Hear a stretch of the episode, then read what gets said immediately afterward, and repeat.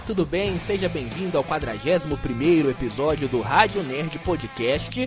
E hoje um episódio especial, porque essa semana é semana de lançamento de mais um filme da Marvel. E um filme que é importante, né? A abertura da quinta fase da Marvel, Homem-Formiga e Vespa Quantumania. Eu já assisti o filme e vou comentar neste programa de hoje sobre ele. Ao meu lado, hoje não está ele, Bernardo Lopes. Ele, como todo mundo já sabe, né? Estamos aí no final de semana do carnaval.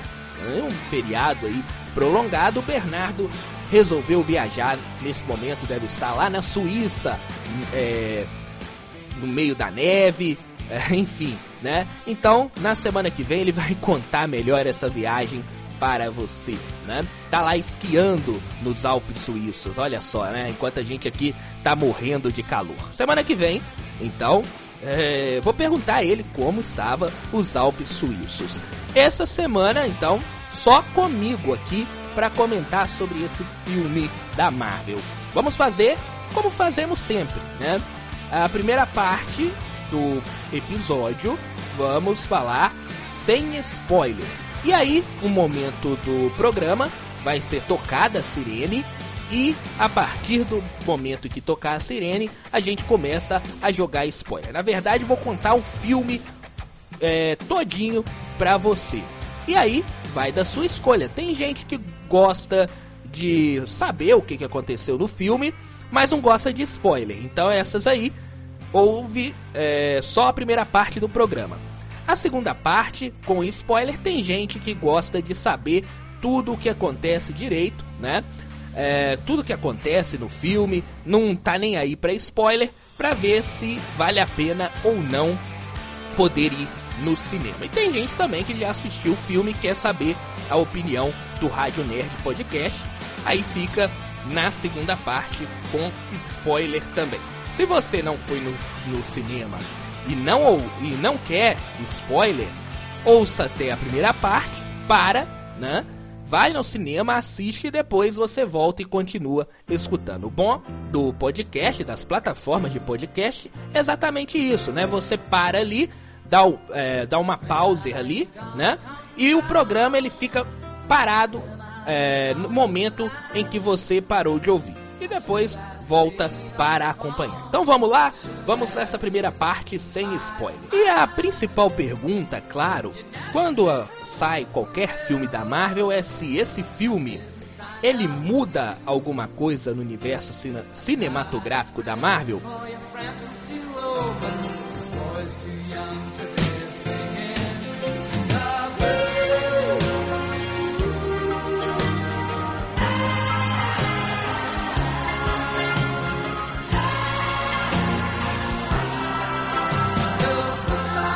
Olha, Homem-Formiga e Vespa, o filme em si não muda nada.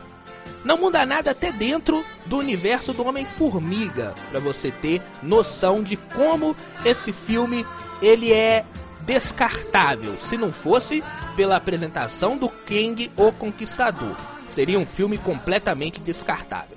Só salva essa parte.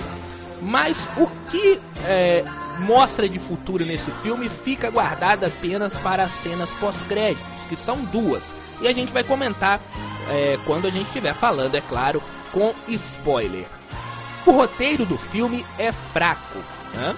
é, é, aquela fórmula da Marvel. Primeiro, é, os filmes da Marvel eles são é, muito bem é, cortados ali, muito bem distribuídos. Tem três atos. Primeiro ato é o problema, o segundo ato é a, a, o tão perigoso é aquele problema que foi apresentado no primeiro ato. E o terceiro ato é a resolução final.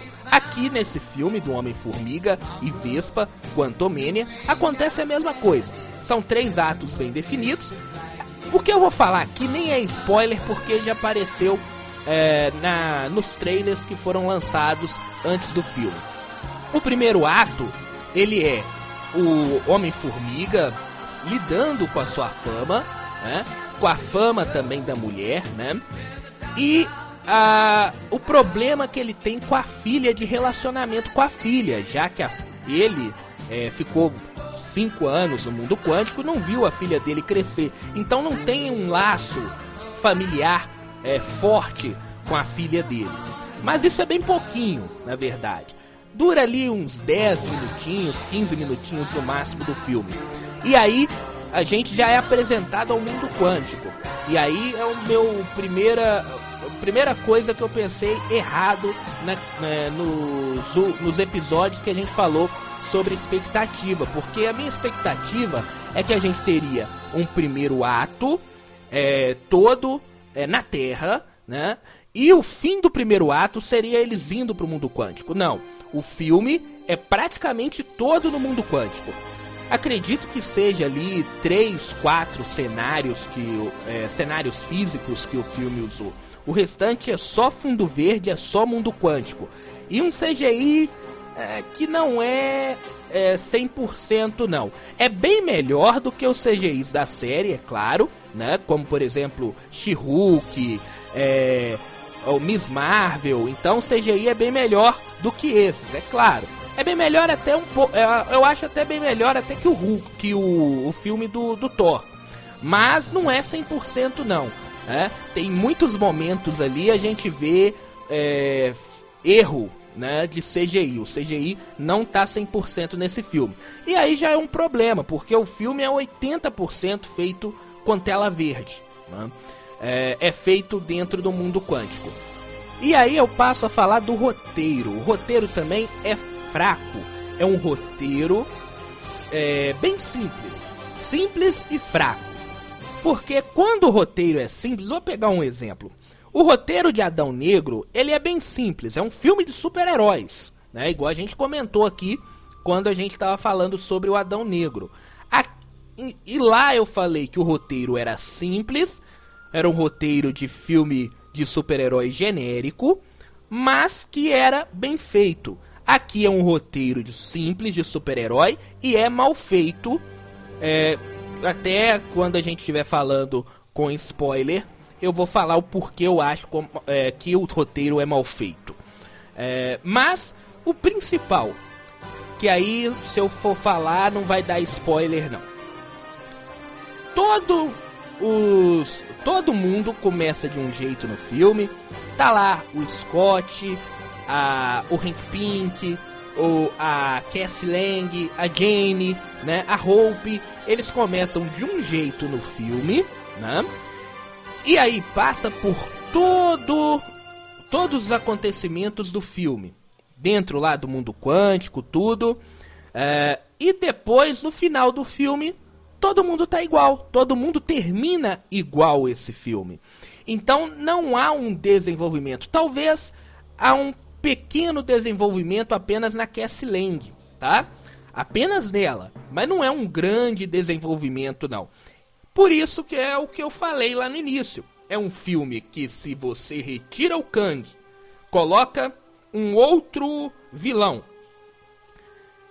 o filme seria totalmente descartável, porque não mudou a vida de ninguém no UCM. Não mudou a vida de ninguém dentro do universo do Homem-Formiga. Então, o roteiro é fraco exatamente nisso. O roteiro é fraco porque ele não desenvolve ninguém, tá? Então, é, fica aí a minha crítica para o roteiro do Homem-Formiga. Olha aí bem o que, que eu tô falando. CGI não tá lá 100%. É um CGI bom, mas não é um CGI ok. E o roteiro é bem fraco. Falar agora de personagem por personagem para ficar bem mais fácil de eu lembrar, porque eu já esqueci muita coisa desse filme. Então eu falando personagem por, por personagem, aí eu vou lembrando uh, das coisas. Tá vendo? Eu assisti o filme hoje, só dizendo, hoje é sábado à noite, que é o dia que a gente grava o programa, pra ser lançado no domingo. E eu já esqueci, eu assisti o filme hoje pela tarde, e já esqueci muita coisa do filme, para mostrar como o filme é esquecido. Mas vamos lá, vamos pegar personagem por personagem, que aí eu vou lembrando melhor. Primeiro eu queria começar falando do Scott Lang, que é o personagem principal do filme, até porque o filme tem o nome dele. Mas a, ele não me mostra ser o personagem principal do filme. O filme é focado em dois outros personagens, que é o King e a Jane Van, Van Dyke, né? Que é a antiga Vespa. O Scott Lang, na verdade, ele é quase que um personagem é, secundário ali. É um coadjuvante do próprio filme dele. Né? E ele é a mesma coisa, ele começa daquele jeito ali, mostrando a, a, o filme começa mostrando como ele está lidando com a fama. É, ele escreveu um livro, né? É, enfim, isso aí não, é, nem é, é, nem é spoiler, porque todo mundo sabe que ele virou famoso, escreveu livro, todo mundo sabe da história é, da batalha final lá de Ultimato através das palavras e da voz dele, porque ele que é, foi o mensageiro pro restante da, para todo mundo, né? do que, que aconteceu naquela batalha final de Ultimato. Então ele é famoso, as pessoas o reconhecem na rua né? E quando ele termina o filme, ele termina do mesmo jeito. Então, é, tem algumas partes importantes dele no filme, interessante, mas ele fica como personagem secundário do filme dele.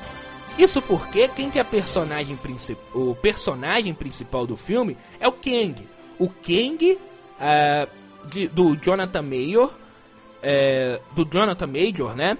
Ele é o personagem principal desse filme. Tá? E mesmo assim, daqui a pouquinho eu vou comentar do Kang.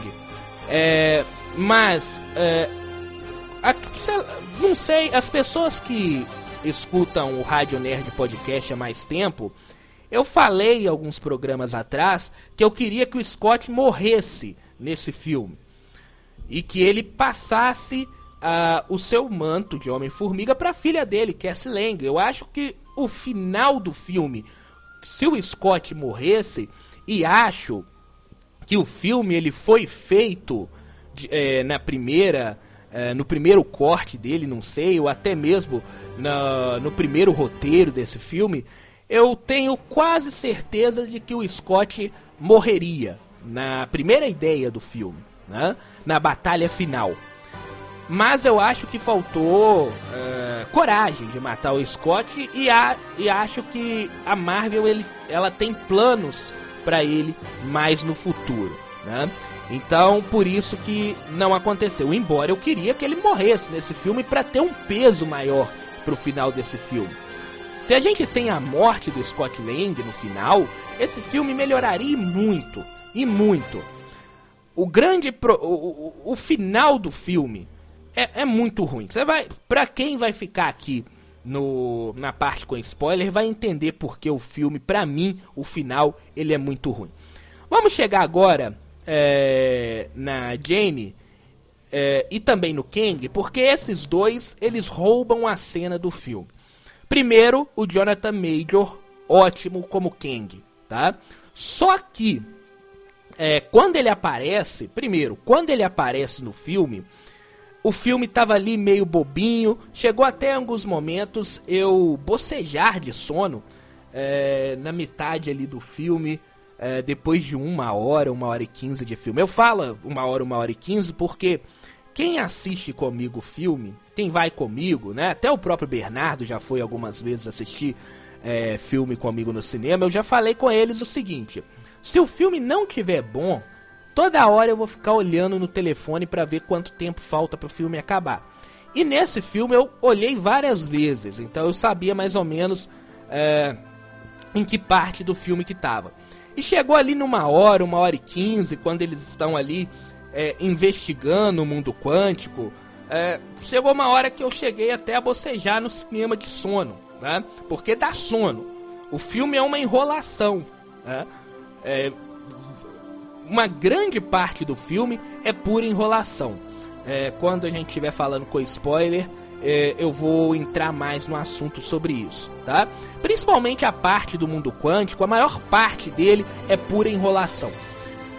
Quando King ele aparece como conquistador, porque ele aparece primeiro é, lá no início do filme, a primeira cena do filme é o King e a Jane, a primeira cena do filme. Depois ele aparece, depois da metade do filme, aí sim ele aparece como conquistador. E aí, nesse momento, parece que o filme vai dar uma virada, porque o Kang chama toda a responsabilidade para ele. Só que o roteiro, como eu disse lá no, no início do programa, o roteiro é fraco e o roteiro acaba com o Kang. Porque o Kang, quando ele aparece como conquistador, ele aparece ser uma grande ameaça. E ele é uma grande ameaça. Então, tem momentos ali que a gente tem medo pelo olhar, pelo jeito de falar, pelo que ele faz com a telecinese dele. Ele bota medo nas pessoas. Ele mostra que realmente é uma ameaça tão é, maior do que o Thanos lá nas primeiras fases do UCM. Só que o roteiro ele acaba com isso, principalmente na batalha final. Acaba com o Kang, acaba com a ameaça, a grande ameaça do Kang. Né? É, na batalha final. Mais na frente também eu vou falar o porquê. A grande personagem, Jane, ela também rouba a cena do filme. Ela é, pra mim, é a segunda protagonista do filme, né? feita brilhantemente pela Michelle Pfeiffer. Mas também o roteiro acaba com ela. Por quê? Por uma coisa que pra mim não caiu bem, né? Que é uh, ela esconder um segredo, sabe? Ela colocar a família dela em risco por causa de um segredo que ela não podia contar.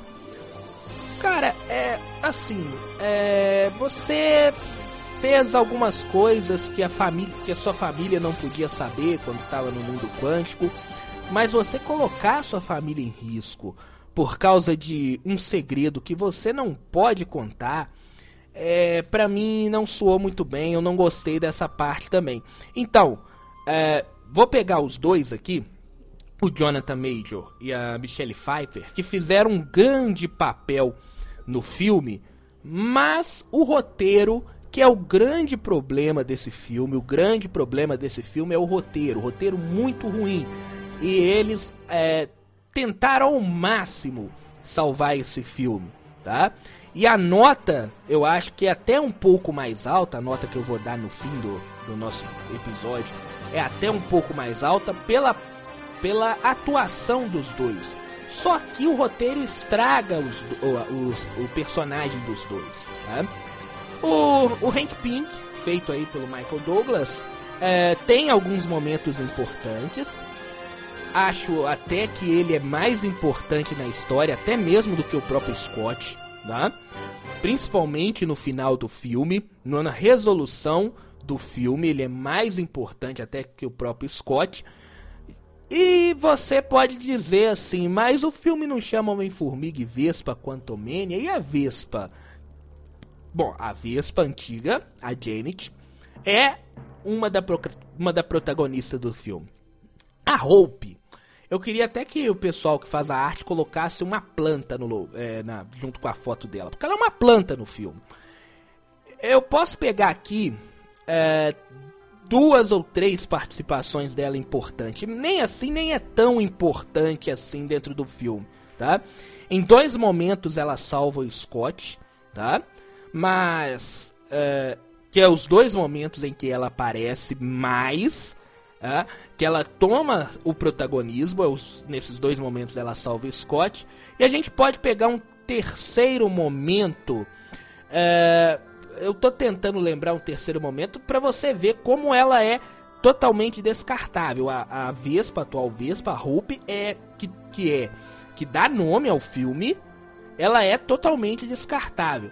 A gente pode pegar uma terceira participação dela, ela tentando atrasar um, uns inimigos, né? No momento em que a Jane o, e e o Hank Pink tá tentando ali é, fugir ela aparece ali tentando, é, atrasando um pouco os inimigos, tá?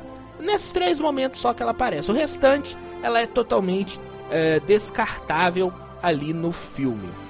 Vamos pegar mais outros personagens que aparecem. A Cassie né? Que seria também é, uma personagem muito importante. Até é, em alguns pontos, mas é, eu não gostei ali da atuação, não sei se foi a atuação da atriz, não gostei, não, não gostei mesmo da Cassie, dessa Cassie. Eu acho que o, que o, o CM ele tem um problema muito sério que é todo mundo ser gênio. A gente pega lá no início do, do CM, quando tem lá o Tony Stark, a mente mais brilhante do mundo, né? É, que eles falam lá na época que ele é a mente mais brilhante do mundo. E aí o que que acontece? Ele faz vários testes ali com a armadura dele. É, eu tô falando do, do é, depois, né? Principalmente é, quando ele tá construindo a armadura dele, não aquela primeira quando ele foge lá dos terroristas. Mas quando ele tá construindo a armadura de luta dele, ele faz vários testes ali, dá tudo errado, ele volta, faz os cálculos, tudo. Agora eu acho que todo mundo é, jovem é gênio dentro do CM. Primeiro com a Coração de Ferro. Ela fez lá a armadura do, do a armadura é, dentro lá de uma garagem, né, tudo mais. Aqui a Cassie também ela é gênio. Ela apenas leu os livros do Hank Pink, né, no momento em que ele estava lá perdido, é, que ele estava é, desaparecido por causa desaparecido não, que ele morreu, né, por causa do estalo lá do Thanos. Ela que era ainda jovem, uh, pegou lá os livros e começou a ler e se interessou pela ciência e aí ela conseguiu uh, montar um, um objeto que é tipo um telescópio para o mundo quântico, coisa que o Hank Pink tinha feito. Ele, com anos de estudo sobre o mundo quântico, não tinha feito. Mas a Cassie Lang pegou lá a, a, leu lá o, o, o, diário do Hank Pink e já tinha a inteligência para fazer um, um aparelho tão, é, tão tecnológico como esse. Ok, né? Pra mim não desce, sabe? Pra mim não desce, embora a gente tá vendo isso acontecer várias vezes no CM. Ou seja, o, a Cassie Lang é a Coração de Ferro a história é a mesma. Então a Marvel ela pega histórias e a, a história e recicla aqui de novo. Pega a história da Coração de Ferro e recicla na Cassie Lang. Só que a Cassie Lang ela tem toda essa esse problema de é, afeto do pai que também ficou sumido por muito tempo, não viu ela crescer, então tem isso, né? É, mas é, eu assim ela fez também uma, uma roupa para ela, com a ajuda também do, do, Henry, do Rick, do Dr. Pin, né?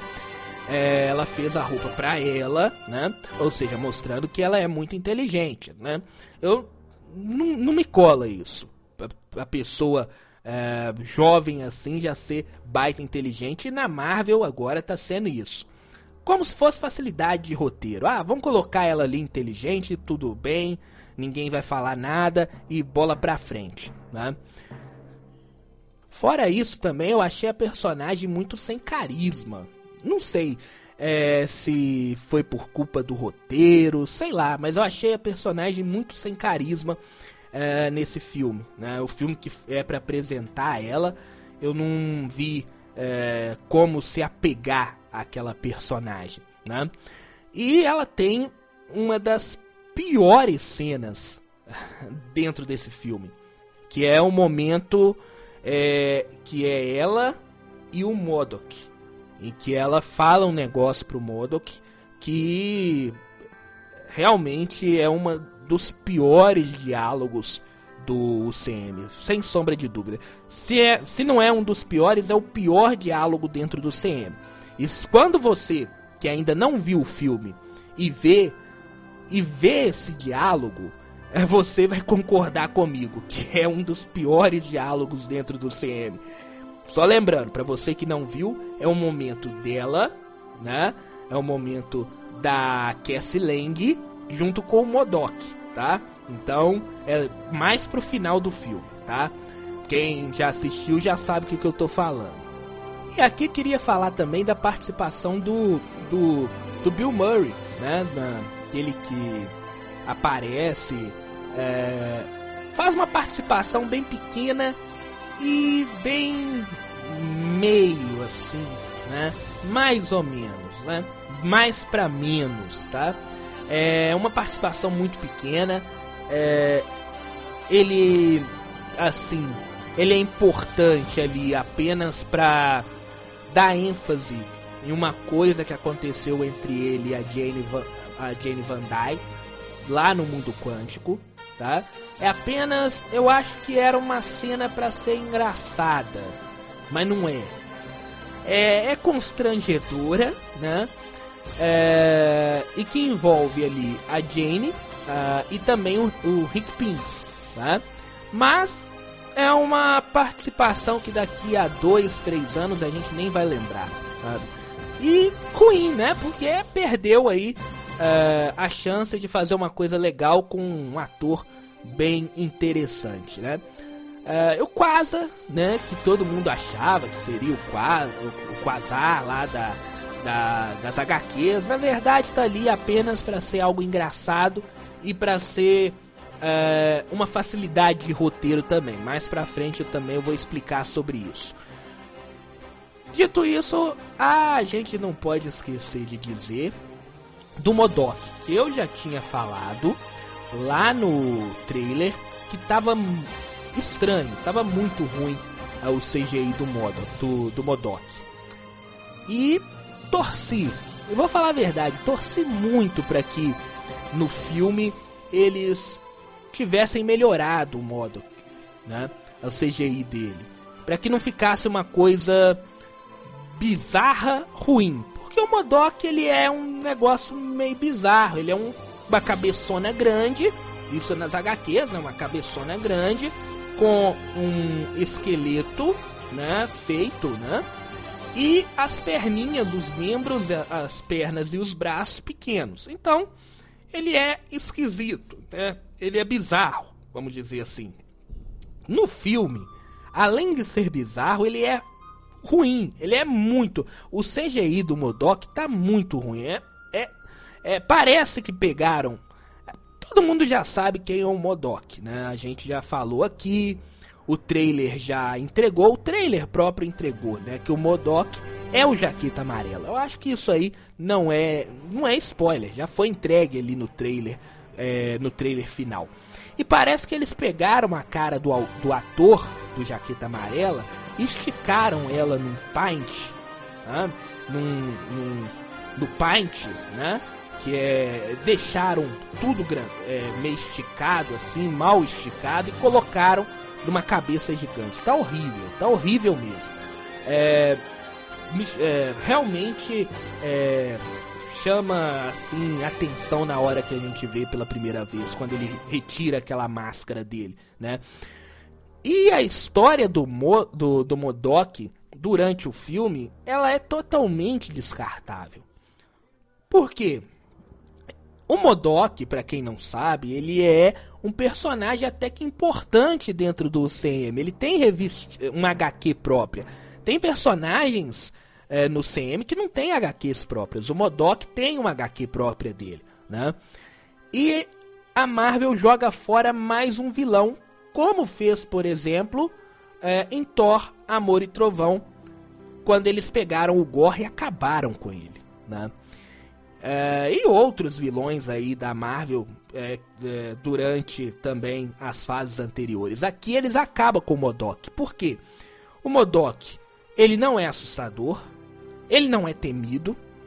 Em nenhum momento o Scott fica com medo do Modok, né? Ninguém, assim, as pessoas do mundo quântico têm mais medo dele do que os próprios personagens, próprio é, Scott, a própria Hope, né? E a participação dele é totalmente descartável dentro do filme. E ele morre de uma maneira assim besta, né? uma maneira besta. É, é, aliás, é, totalmente descartável o jeito que termina o, o Modok, tá? Então é um vilão que a Marvel usa e que é totalmente, vamos dizer assim, jogado fora. Totalmente jogado fora. Podia ter feito outra coisa com ele e jogaram fora ali num filme que é esquecível né? e numa participação esquecível. Quanto aos personagens que aparecem no mundo quântico, assim, é, seria interessante a gente saber mais sobre eles, mas também não é aprofundado. Então fica uma coisa rasa. A gente descobre que existe várias pessoas morando ali no mundo quântico, vários, vamos dizer, alienígenas, mas não é aprofundado. Então, eles estão ali mais para fazer gracinha. Tem um ali que faz uma gracinha, uh, tem outro também que faz uma piadinha. Então, os personagens do mundo quântico eles estão ali mais para fazer uma piadinha. E aí a gente não aprofunda mais sobre eles, não aprofunda mais em como eles vivem, como que é aquele mundo quântico. E até o mundo quântico mesmo, ele é apresentado assim não dá aquele sinônimo de não dá aquela grandeza como é por exemplo é, em Avatar né? não, eu não vejo grandeza é, em, aquele mundo sendo interessante para se explorar. Em nenhum momento me passa isso. Então resumindo tudo que a gente falou estamos chegando a 30 minutos de episódio ó, o filme é esquecível, né? Apenas as cenas pós-créditos são ali importantes. O filme ganha um crédito bom pela é, pelo King, né? pela atuação do Jonathan Major, que eu acho que salva esse filme de ser um filme péssimo dos péssimos. A Jane também tem um momento importante, embora acho é, o que o roteiro acaba com ela. E só. Tem um negócio legal também com as formigas, também. Eu acho um negócio bem bacana que eles fizeram com as formigas. No, no com spoiler eu vou explicar melhor, que também é um momento alto do filme. Acho o início mostrando ali a vida do Scott, antes mesmo quando mostra a cena do, do Kang e da Jane também é bastante interessante. E a luta final, assim, uh, não me chama muito atenção, sabe? Para um filme que prometia ser a abertura da quinta fase da Marvel, eu acho que é bem. É que a Marvel ela tem um grande problema que é o seguinte: em alguns momentos de ação, eles param a ação para fazer com que os personagens conversem entre eles alguma coisa engraçada. Então aquilo quebra a ação. Isso acontece também aqui no Homem-Formiga e Vespa, tá? No Homem-Formiga 3. Então é uma das coisas que também é, são bem negativas. É isso, um filme para você que ainda não assistiu. É um filme sessão da tarde. É um filme sessão da tarde, vai sem grandes expectativas. É, eu é, indico que vá, né? Porque aqui é minha opinião. Né? Pode ser que você saia de lá e ache o filme melhor do mundo, mas para mim me passou ser um filme ali de sessão da tarde, aquele filme que você tá em casa sem nada para fazer, coloca ali para assistir, vê, ah tá bom, é, sem compromisso nenhum, Pronto, o filme acabou. Daqui a três horas você até esqueceu qual, uh, o que, que aconteceu no filme. É esse: O Homem-Formiga é, e Vespa Quantumania.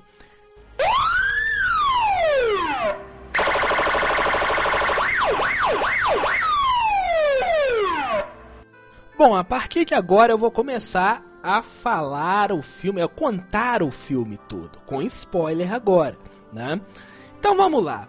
O filme ele começa com uma cena muito interessante, que é uh, o Kang chegando no mundo quântico uh, e a Jane vendo ele chegando, vendo ali o, uh, o clarão, né, dele sendo lançado no mundo quântico. A Jane chega até lá, luta com os animais lá no, do mundo quântico e aí ela chega no Kang, né, e vê que ele tá ali pedindo ajuda, tudo mais, porque o Kang ele foi exilado por alguma pessoa, por, por alguma pessoa para o mundo quântico. Só no final, na cena pós-crédito, que a gente descobre quem na verdade exilou ele. E a gente vai chegar lá. E aí o filme passa para dias atuais e começa a focar na vida do Scott. O Scott é um cara famoso, todo mundo conhece ele. Ele escreveu um livro, né? Um livro contando aí a, a, a batalha final do Ultimato. Então ele é bastante famoso. Né? E aí uh, ele, vamos dizer, é, tem um grande problema, né? que é a relação dele com a filha dele.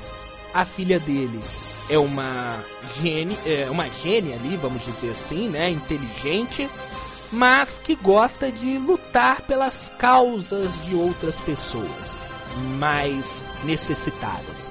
E por causa disso ela vai presa é, porque ela estava lá num, num, é, num protesto. A polícia chega, é, prende ela, ela diminui o carro do policial e por isso que ela vai presa, na verdade. Né? Aí quando ela tá lá na delegacia, o, ela até devolve o carro é, da polícia é, miniatura, mas na verdade ela diminuiu o carro do policial e por isso ela foi presa.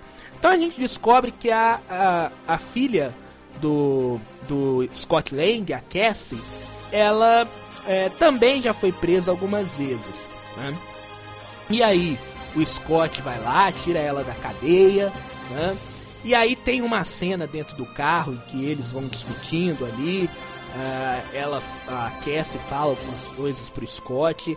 É, e aí a gente já vê que a Cassie é aquela menina que tem um problema com o pai dela, né? Deu até uma raiva do, do jeito que ela fala com o Scott. Como se ele tivesse escolhido ficar longe por bastante tempo. Isso aí é, já me deixou um pouquinho nervoso em relação a Cassie. Mas tudo bem. Aí o, a Cassie e o Scott tem outra cena que tá. que aparece Uh, o Scott, a Cassie, a Jane, o Hank Pink e também a Hope. Eles estão ali em convivência familiar, né?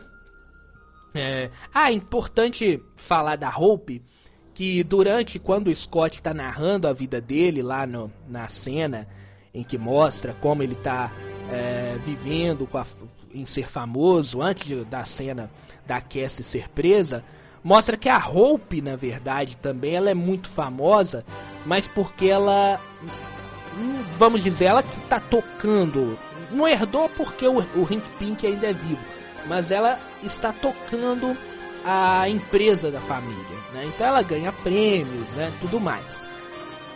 Voltamos para a cena que eu estava é, falando antes. Então tá todo mundo ali: o Scott, a Hope, a Cassie, a Jamie, o Hank Pink em volta ali, comendo uma pizza. O Hank Pink aumenta a pizza um pouco com a partícula PIN, né? E aí eles estão comendo. Oh, a Cassie fala que está fazendo um negócio diferente, né? Então aí que o negócio diferente seria algo relacionado ao mundo quântico. Ela fala que ela estudou uh, uh, o diário do Hank Pink quando ele tava, é, que ele, quando ele tinha morrido pelo estalo e estava estudando, é, tentando se aprofundar mais no mundo quântico. Aí eles vão para o laboratório. Lá no laboratório tem uma espécie lá, um é, como é que fala, um formigueiro, aqueles formigueiro que aparecem em muitos filmes que as pessoas têm em casa, principalmente dos Estados Unidos. Eu acho que isso deve ser é, algo dos Estados Unidos, que a gente já viu em vários filmes, aqueles formigueiros de vidro, né? E dentro desses formigueiros de vidro tem algumas formigas que estão sendo é, desenvolvidas é, para ser é, mais inteligentes, vamos dizer assim. O Hank Pink está trabalhando com elas, né? Então elas estão com capacete ali, né? Enfim, elas estão é, é um projeto do Hank Pink, tá? E tem um projeto da Cassie, né? O Hank Pink ajuda ela, mas pelo que o filme leva a crer, a Cassie ela é, é, é quem fez o projeto, é quem tá realmente tocando o projeto, que é uma espécie de, é, como eu vou dizer, de Waze do mundo quântico, é, GPS do mundo quântico, que é, é, ela pega todos os sinais do mundo quântico através de ondas, não sei, pode ser de rádio, ela joga essas ondas no mundo quântico e mapeia todo o mundo quântico. Nesse momento, a Jane ela manda desligar. Isso aí apareceu até no, no trailer, né? Ela manda desligar ali aquilo porque aquilo é muito perigoso, todo mundo fica perguntando por quê, e a Jane ela fica segurando esse segredo. É uma das coisas ruins do roteiro do filme, esse segredo que a Jane fica segurando, segurando e só vai contar lá da metade, para lá da metade do filme que ela conta a verdade para todo mundo. Nisso todos são puxados para o mundo quântico, né? É, e aí eles são puxados para o mundo quântico, tudo dentro do laboratório é puxado, até mesmo as formigas que estavam sendo desenvolvidas ali pelo Hank Pink. E atenção para essas formigas que elas vão ser muito importantes dentro do, é, do filme, tá? Então elas são puxadas, todo mundo é puxado para dentro do, do mundo quântico. Quando chega no mundo quântico, se separam as famílias. O Scott Lang e a Cassie Lang caem em um local. Janet Van Dyne, Hope, Hank Pink caem juntos em outro local. E a gente continua com aquele negócio, aquele segredo. A gente sabendo que ela sabe de alguma coisa, todo mundo, mas ela não quer contar, né? Então ele chega lá no mundo quântico, é, separados, né? E aí é, eles descobrem que tem vida no mundo quântico, tem pessoas que moram no mundo quântico, que tem é, ser vivo, vamos dizer assim, no mundo quântico. Isso todos a Jane já sabia, né? Então a Jane encontra um amigo deles lá, dela, né? Ela mostra é, que conhece uma pessoa. É assim, o roteiro as coisas, as soluções, elas aparecem muito fácil. Então, do nada, a Jane encontra um amigo que chama lá uma raia gigante lá, né, para que ela possa viajar no mundo quântico, que é até aquela cena lá do, do trailer que ela, ela mais o Hank Pink mais a Hope tá em cima de uma raia gigante. É uma raia de um amigo que ela achou lá na hora lá, né? Enfim, é coisa do roteiro, né? E aí eles viajam. A Janet fala que conhece alguém importante ali dentro do, do mundo quântico e eles viajam até essa pessoa. Ao mesmo tempo, do outro lado, o Scott Lang, junto com a filha dele, são capturados por uma tribo lá do mundo quântico e eles são levados lá para um local lá é, no mundo quântico. Essa tribo era é, a tribo lá que estava resistindo contra o Kang, né? Era os revolucionários que estavam é, resistindo ao conquistador. Chega lá, tem uma cena engraçada, que é um, uma geleia gigante que não tem buraco. Aí pergunta o Scott Lang se ele tem buraco, aí faz a brincadeira dos buracos, que ele tem sete buracos, enfim, uma cena que é engraçada, mas é totalmente descartável é, do filme. E aí o que que acontece depois? Ele toma. Isso aí é uma, é uma sacada bem inteligente ali do filme. Porque se a gente está no mundo quântico e eles são da Terra, eles não vão entender nada que as pessoas ali estão falando. E aí a sacada é que é só tomar ali um, um, um negócio lá, um, um, um suco, sei lá, feito é, do desse desse ser que é gelatinoso, que você começa a ouvir ah, no idioma, no seu idioma, e você começa a conversar com esses seres do mundo quântico. Achei interessante porque porque se você está em um outro mundo, com certeza a língua é diferente. Aí, é, no, no, mundo quântico, né, todo mundo falar inglês, né? Não, não ia ser ia ser uma coisa que não seria interessante. Mas enfim, o Scott e a filha dele toma esse esse negócio lá, essa essa bebida, e aí eles começam a conversar e eles descobrem que lá no mundo quântico, através de uma das das pessoas lá, né, de uma das personagens, que é uma das revolucionárias lá principal, eles descobrem que o mundo quântico tem um ser, tem uma pessoa ali que é, é que está dominando todo o mundo quântico, que é perigosíssima, que é o Conquistador, né? E que se todo e, e que o, o Kang ele já sabia que o Scott, a Cassie estava lá e sabia também. Aí aí o Scott fala do nome da Janet e aí eles é, sabem que a Janet também tá lá. E aí começa a ficar eles a ficarem nervosos porque a Janet é um ponto chave dentro do filme até para liberar o Kang ali do, do mundo quântico. O, na verdade, a Jane, né, o Kang, tá fazendo tudo aquilo ali por causa da Janet, que deixou ele preso lá e ele precisa da Janet, né? E aí, uh, isso, quando isso acontece, aparece algumas naves ali do, uh, algumas naves do Kang para vir buscar o Scott e a Cassie. Do outro lado, a gente está tendo duas coisas acontecendo ao mesmo tempo. Esse núcleo com o Scott Lang e a Cassie, e do outro, um outro local do mundo quântico, está acontecendo ao mesmo tempo com a Janet, o, Henry, o Hank Pink e a Hope. É, eles chegam até um local, parece ser um bar lá do mundo quântico. E aí o que que acontece? Quando esse, os três chegam lá, para encontrar essa pessoa que, segundo a gente, é, uma, é um amigo. E aí eu vou colocar um amigo entre aspas porque você vai entender depois. É, eles chegam naquele local e também bebem é, a bebida, aquela mesma bebida que o Scott bebeu lá, para poder entender é, o que que as pessoas estão falando ali dentro do mundo quântico. Chega o Bill Murray, chega o Bill Murray ali na sua nave, e aí começam a conversar e a gente descobre que o personagem do Bill Murray, que eu agora não vou lembrar o nome, é, tanto que é por isso que a participação dele é esquecida, esquecível no filme, e a Janet Van Dyne, né? Os dois é, teve, tiveram durante uh, o tempo que a Janet esteve no mundo quântico eles tiveram um caso, assim, né? um caso amoroso. E aí o Hank Pink descobre que ele é corno nesse momento, né? É, enfim, era uma cena que seria engraçada. Essa é a cena do Bill Murray que seria engraçada.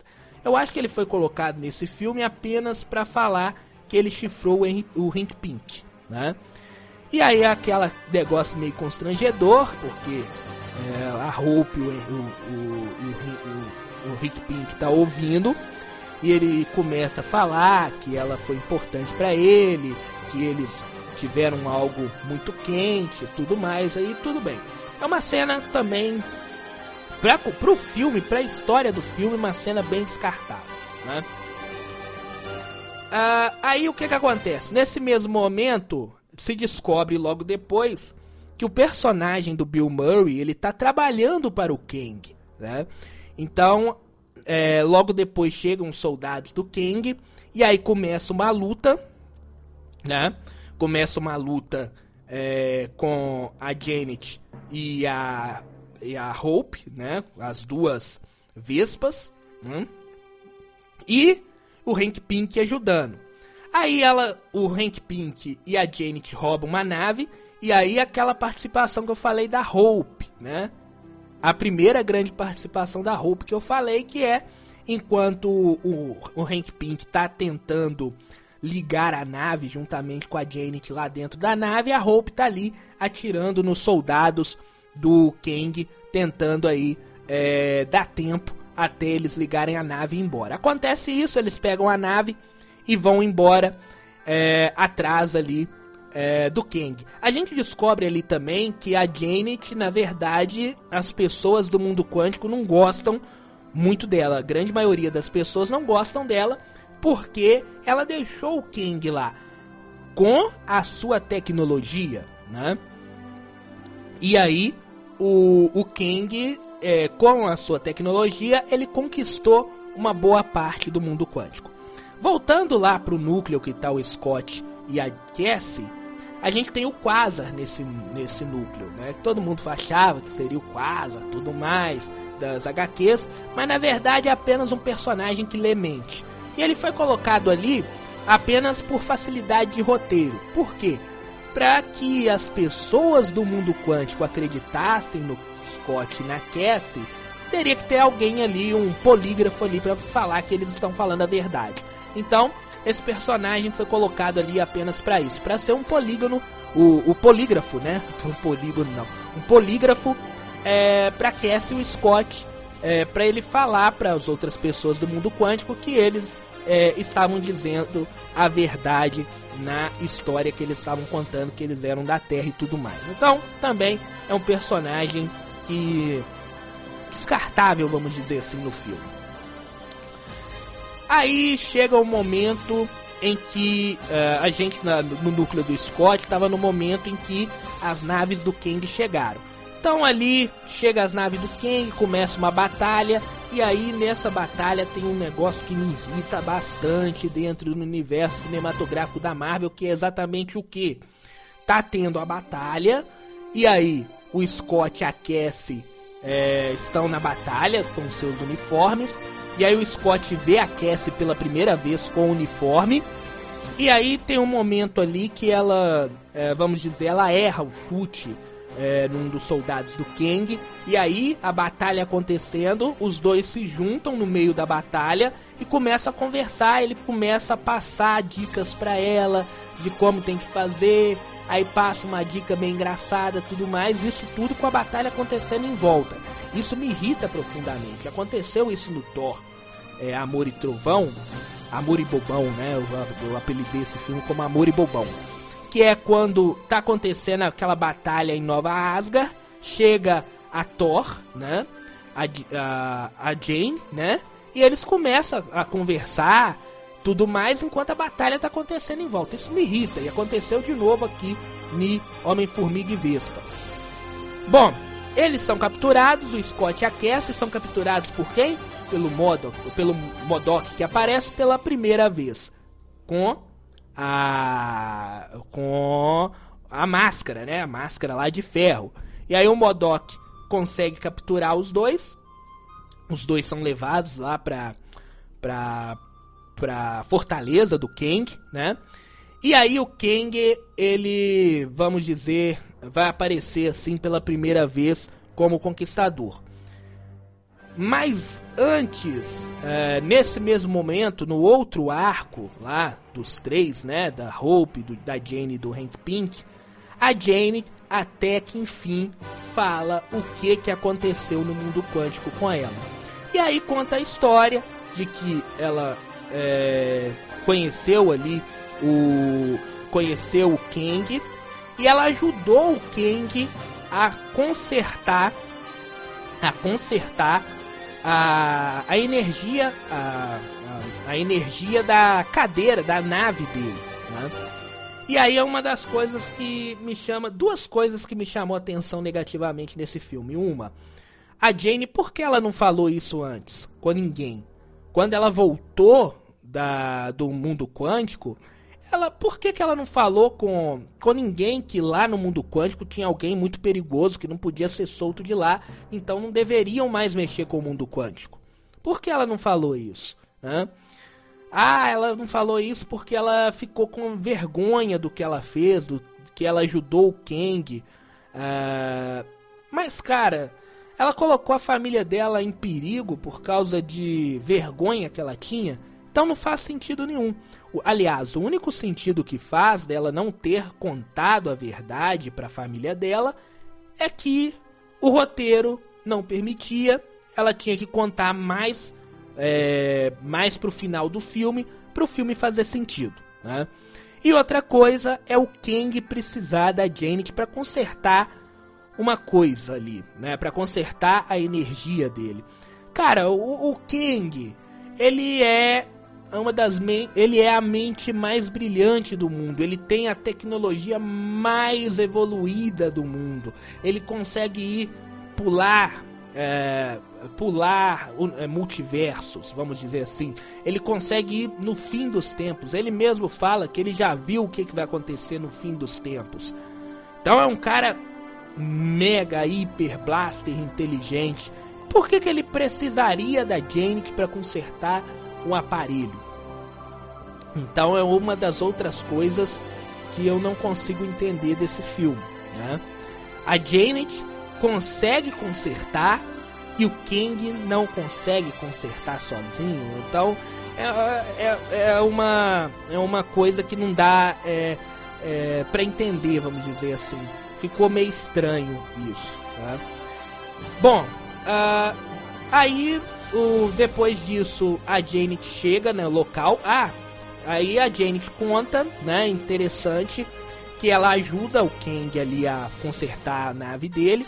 E quando ela conserta a nave dele, como a nave dele é ligada à memória dele, né, a memória do Kang, ela consegue acessar, consegue ver uma parte da memória dele e aí ela vê todo o estrago que o Kang já fez ou vai fazer é, com outras, com outros universos, né? E aí ela refuta o Kang tinha pedido a ajuda dela em troca, levaria ela de volta para casa, levaria ela de volta para a filha dela. Ela refuta e aí ela consegue estragar ali a, a força, né, a, a, o globo de força ali do, da, da nave do Kang através de partículas PIN. Ela é, quebra essa, essa energia e ao mesmo tempo aumenta ela com a partícula PIN, né? Deixa ela gigante. É, e aí, depois dela ter contado essa, toda essa história pro, pra, pro marido e pra filha, eles vão até esse local onde está a energia, o globo de energia, que é gigante nesse momento, né? E ao mesmo tempo, também o Scott e a, e a Cassie eles estão ali perto é, do, desse globo de energia que é a fortaleza do Kang. E aí o Kang ele faz uma, uma vamos dizer uma troca ali com, com, com o Scott, né? Ele fala que vai deixar a filha dele viver em troca da coisa que ele queria, que era a energia da nave dele. E aí o, Scott fala que não vai fazer isso, ele vai e com a telecinese dele ele é, começa a torturar a Cassie. E aí depois de ver a filha sendo torturada ali pelo Kang, o Scott ele aceita fazer o trabalho pro Kang, né? Então aí eles vão, eles se encaminham até aquele local, né? Aquele o local onde está a energia. Vai lá, o Scott pula lá na, na, na, energia e no momento em que ele pula ali, ele começa a aparecer vários Scotts, né? vários Scotlands, vamos dizer assim, como se fossem multiplicações dele, né? que cria uma colônia gigante de Scott. E aí é explicado que essa, esses vários Scotts são as possibilidades que podem ocorrer com ele. Então a única coisa que trabalha realmente com a, o tempo é só isso. São as possibilidades do Scott que aparece, aí depois aparecem as possibilidades que podem acontecer também com a com a Hope. Mas aí o Scott ele é, não consegue lidar com essas possibilidades e chega um momento em que essas possibilidades, esses vários Scotts, eles começam a meio que afundar ele, né? Ele começa a se afundar naquelas possibilidades até o momento que ele pensa na filha dele.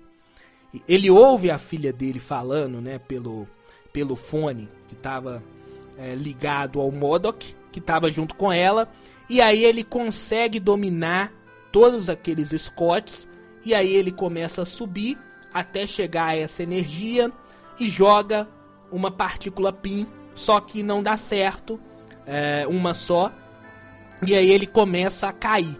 No que ele começa a cair, A Hope ela chega e essa é a segunda participação da Hope no filme. Ela chega e salva o Scott, é, o Scott Lang de cair.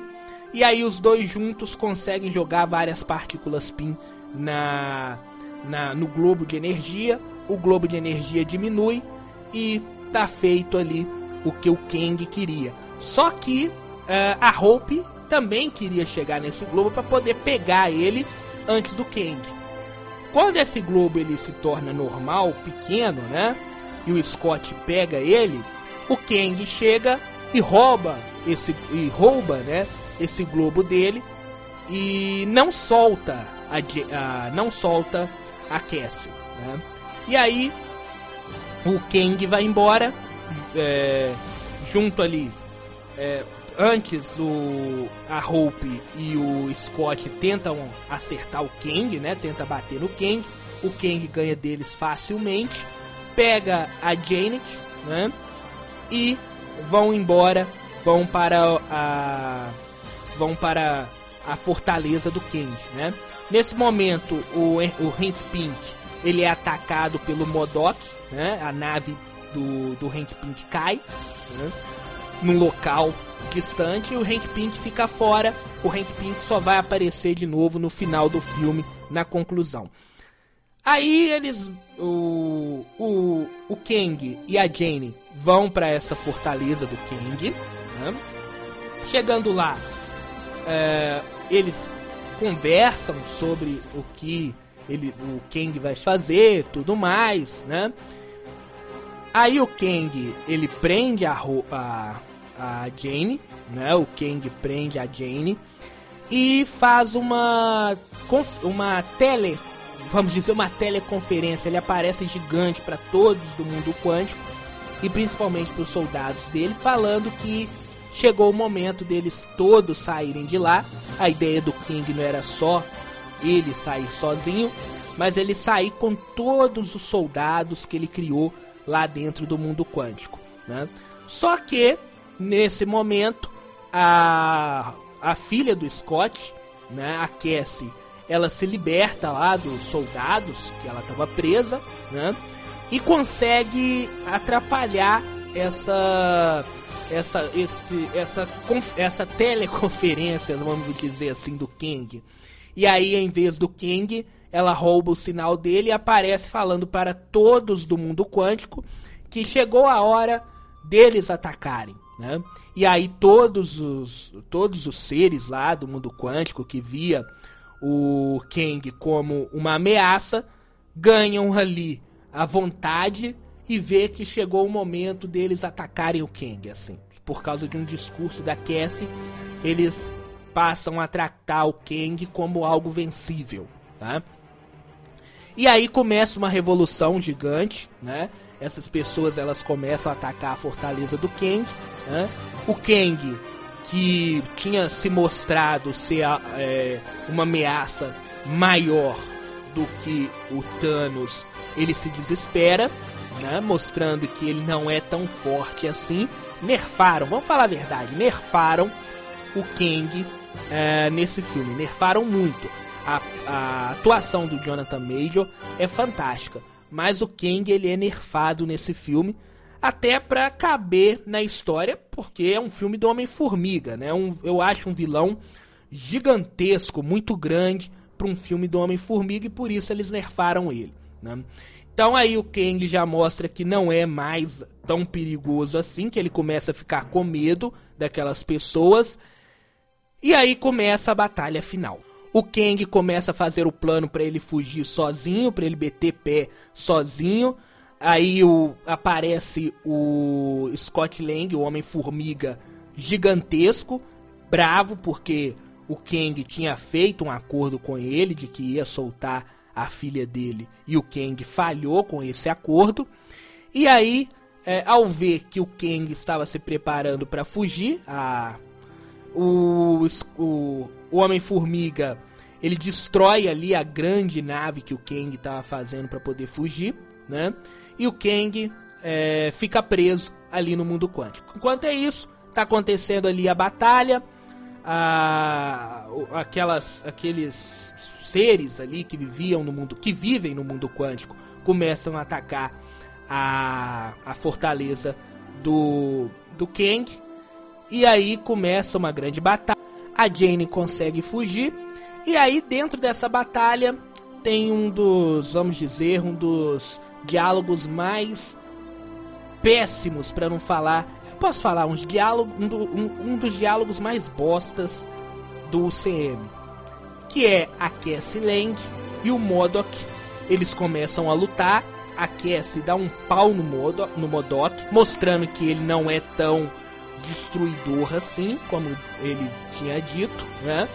A Cassie cresce, fica gigante, dá um soco no Modok, derruba, deixa ele lá no chão. E aí vem o diálogo, que é mais ou menos assim. A Cassie fala que ele tem que deixar de ser otário. E aí o Modok responde: Ah, mas já não dá mais tempo de eu deixar de ser otário. Aí a Cassie vira e fala pro Modok uma frase assim, mais ou menos assim, né? É, nunca é tarde para deixar de ser otário. É uma das piores frases que eu já ouvi dentro do CM, uma das piores falas que eu já vi dentro do CM.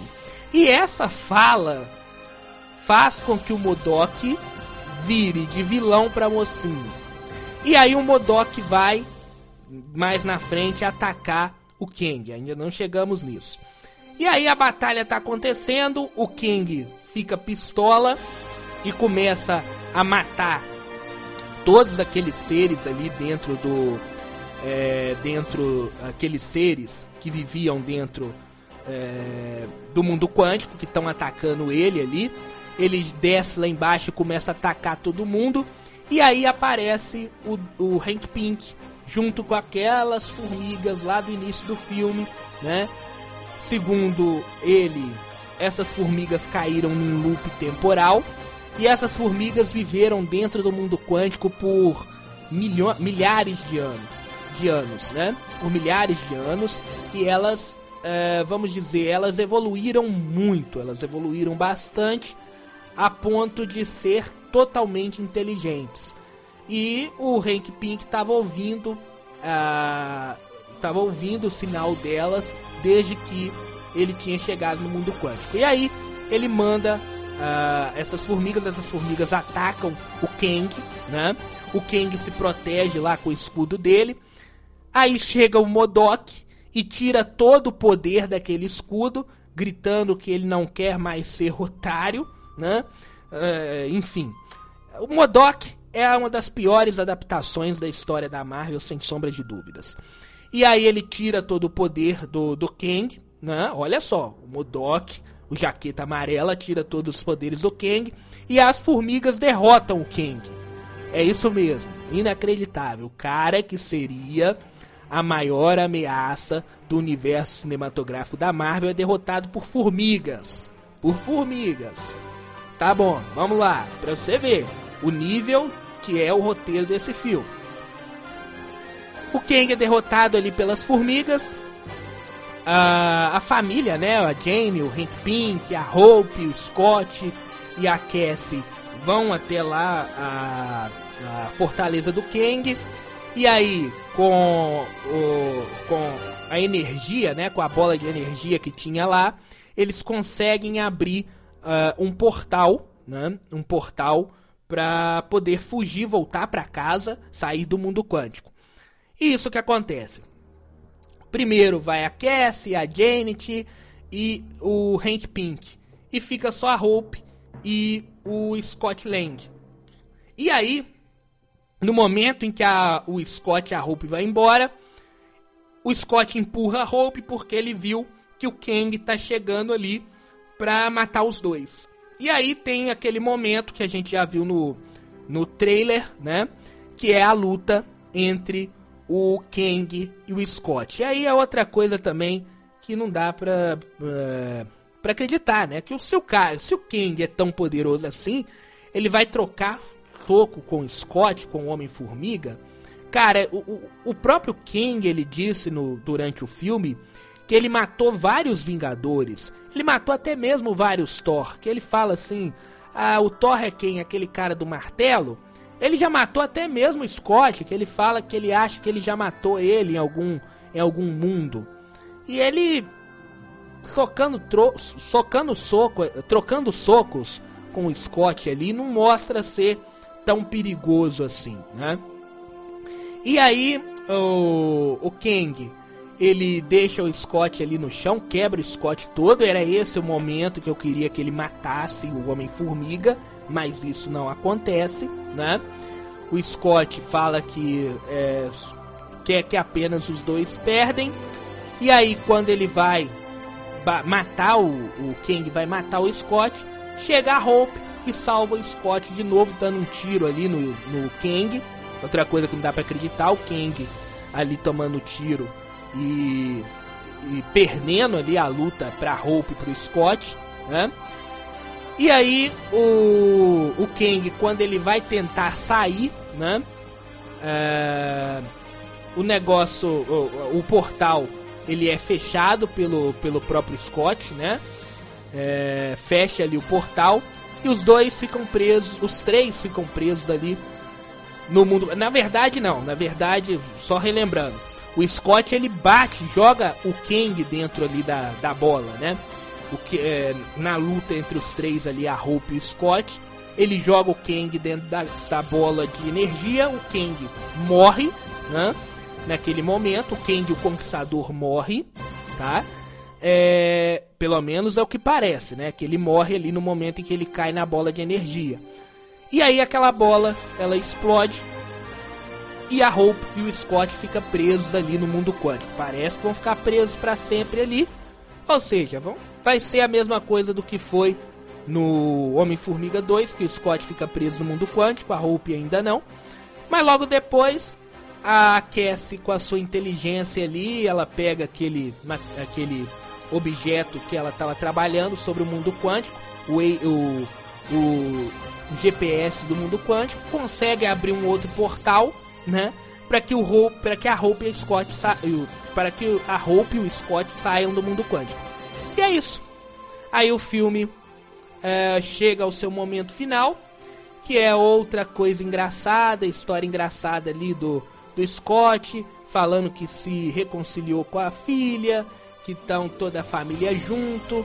E aí o Scott fala que parece que o mundo tá salvo, ou ele acredita que tá, ou será que não? Enfim, ou uma, uma cena que também não deveria estar tá ali, porque faz com que o, a pessoa que está assistindo, né?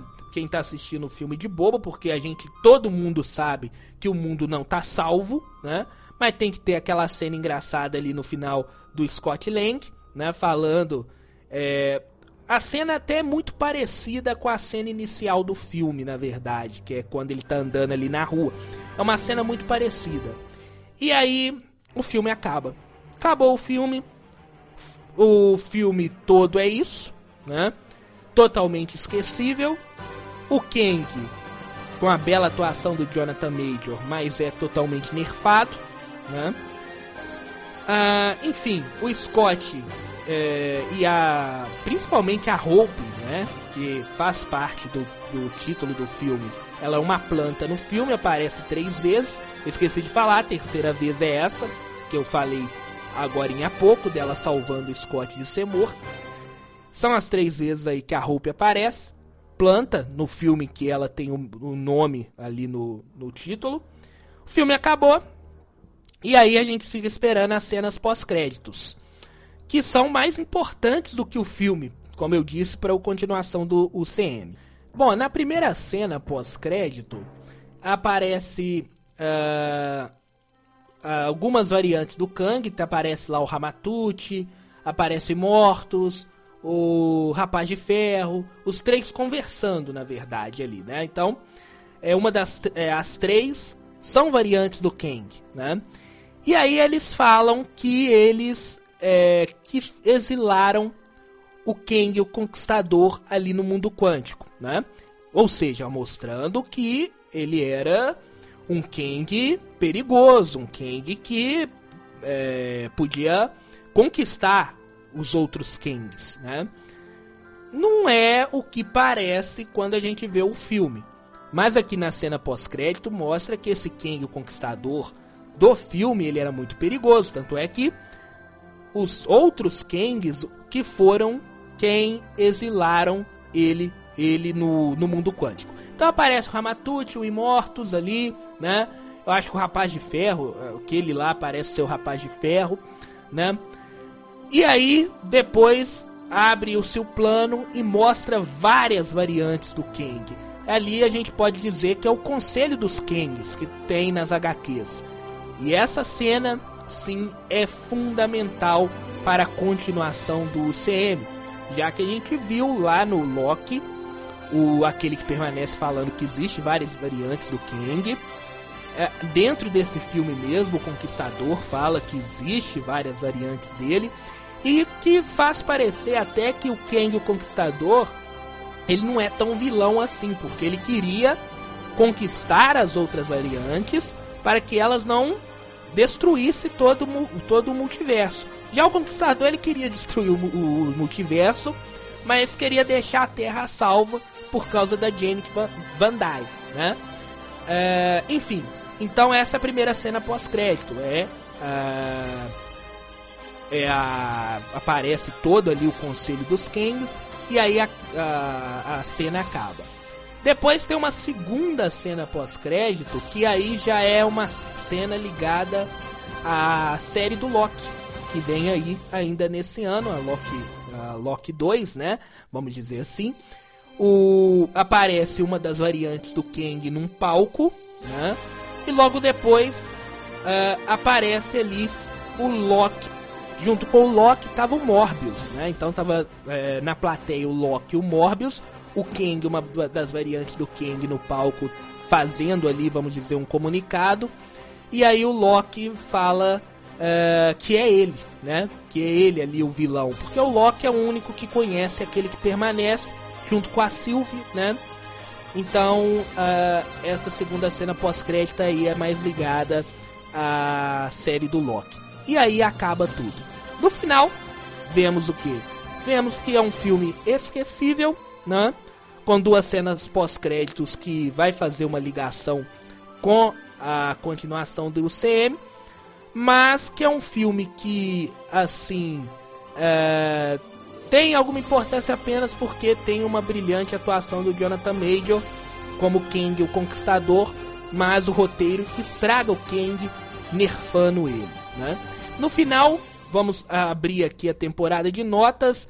Minha nota para esse filme é 6, medíocre.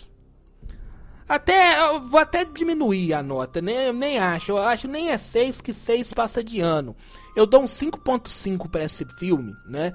que aí sim é uma nota bem medíocre para um filme que tende a ser aí a abertura da quinta fase. Então minha nota para esse filme é 5.5, uma nota medíocre para um filme medíocre da Marvel.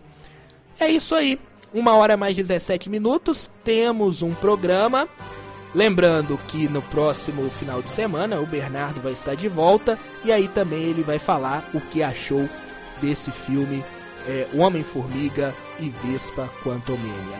Um grande abraço a todos e até semana que vem.